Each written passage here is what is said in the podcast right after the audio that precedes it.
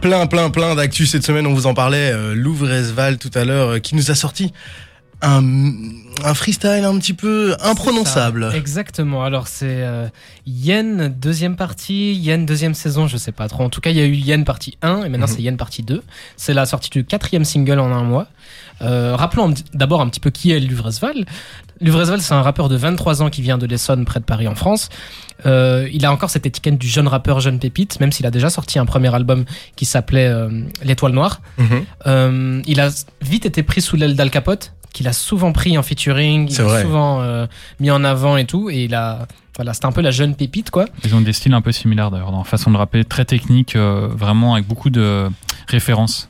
Alors oui, côté référence, mais Livresval, il y a quelque chose de très chanté, très euh, vocalise, euh, beaucoup inspiré de Young Thug, Lil Uzi Vert, Mhm. autant dans les visuels, dans le style que dans le rap. Donc il y a du gros trap et de la belle vocalise. Euh, il a très vite explosé sur YouTube avec euh, plein de freestyle, plein de clips. euh, euh, je crois depuis 2017, donc en 4 ans, il a genre euh, 25 vidéos sur, euh, sur sa chaîne YouTube, que des clips aux millions de vues, notamment 696 et MPC, partie 1 et 2 qui sont les plus grands. Euh, ça, c'était du côté de Levresval. Mhm. Un autre compère français qui a une bonne nouvelle, c'est Monsieur Laylo. Oh. Est-ce que lui, j'ai besoin de le présenter? Je ne pense pas vraiment. Présente-le quand même, on sait jamais.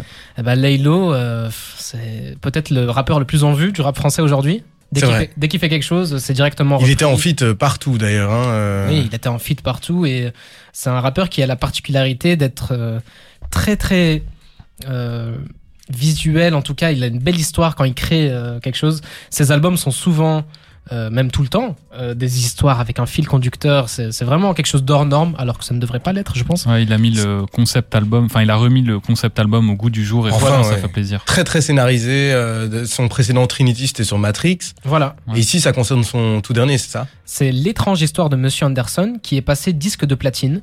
Et Putain, euh, Impressionnant, un disque de platine et quand surtout même. mérité vu la qualité du projet, franchement. vraiment un projet qualitatif. Mais quand j'ai vu ça, je me suis directement posé la question. Ça veut dire que Trinity n'est pas platine.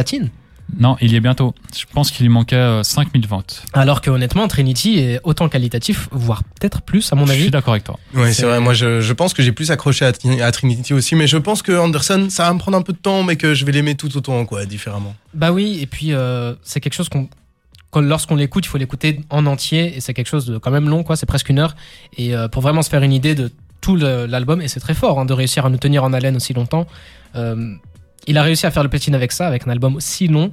Je, grand respect à, à Laylo. Mhm. Et ensuite, on est le 19 novembre, il fait de plus en plus froid. Ah Les journées sont de plus en plus courtes.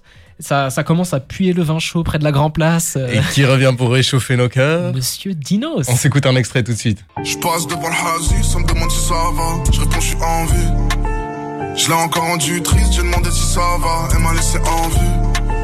Je veux pas la vie de Gandhi, je veux la vie de Dandy, je veux la vie de bandit. Tous mes gars se marient, tous mes gars font des gosses, moi je regarde leur story.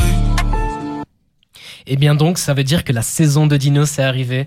On va pouvoir bien bader comme il faut. Il nous aide avec un, un petit extrait qu'il a sorti Quel sur les... Bah oui, un petit extrait qu'il a sorti sur les réseaux sociaux. Euh, c'est voilà, c'est c'est vraiment la Pardon, saison. pardon, pardon. Excusez-moi, excusez-moi. Un petit problème technique. euh, On a perdu le, le, le bed, mais on continue. Il y a pas de souci. C'est un petit grave. extrait sur les réseaux sociaux uniquement, sur Instagram, excuse-moi. Voilà, voilà. On peut profiter de ma voix à 100%. Ah, et du coup, euh, il a sorti ça sur ses réseaux. Et euh, c'est super court. On se dit, est-ce qu'il travaille sur autre chose ou est-ce qu'il a des titres en stock? Mhm. Mais euh, voilà, ça, Je ça partage nous aide. pas- euh. Moi, je partage pas votre engouement du tout, les gars. Non, t'as pas trop aimé l'extrait le- bah, C'est pas que j'ai pas trop aimé l'extrait, je le trouve beaucoup trop actif, Dinos, et en fait, il a réussi à me perdre alors que j'étais un fan. euh, Avant qu'il sorte Imani, moi j'attendais qu'il sorte son premier album, il l'a enfin sorti. J'ai kiffé, Taciturne, j'ai kiffé. Puis là, il a commencé à me perdre, il fait trop de musique, et là, ça se ressemble.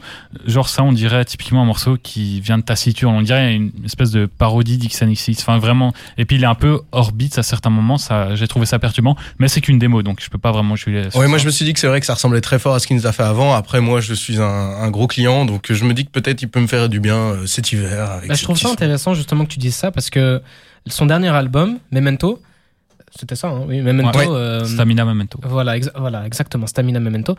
Euh, Il y avait moins cette vibe taciturne, moins cette vibe, euh, vibe euh, triste. Et je trouve que sur cet, euh, petit extrait là, on le retrouve. Ouais, Mhm. mais c'est parce que euh, il vit des trucs moins tristes aussi. Enfin, il a réussi à Oui. percer et tout. Donc euh, après, clairement, il a dit que lui, quand il faisait de la tristesse, c'était pas euh, qu'il se sentait triste, c'est juste que c'était euh, ce qui plaisait au public. Donc c'est du fan service. C'est même pas quelque chose de très honnête de venant de sa part. Et euh, franchement, moi, je suis pas du tout euh, emballé, mais après, je vais jouer quand ça sortira. Eh bien, peut-être qu'on aura autre chose, ça m'étonnerait qu'il sorte euh, un album si tôt. Après, c'est la saison, donc euh, ça, serait, ça serait intelligent de le sortir maintenant en tout cas. Il va encore faire une énième réédition comme il a fait pour Taciturne. C'est vrai que j'aimerais bien une petite pause euh, pour qu'il me manque un peu et qu'il revienne à, à Ouais, son calme. Quoi. En tout cas, il a, il a vraiment des, des hymnes à- au bad, de- au, au spleen, on appelle ça comme ça. Il a vraiment des hymnes Il a un morceau qui s'appelle Spin d'ailleurs. Exactement. Un spleen, excellent morceau. XNXX. euh, comment il s'appelle ce morceau?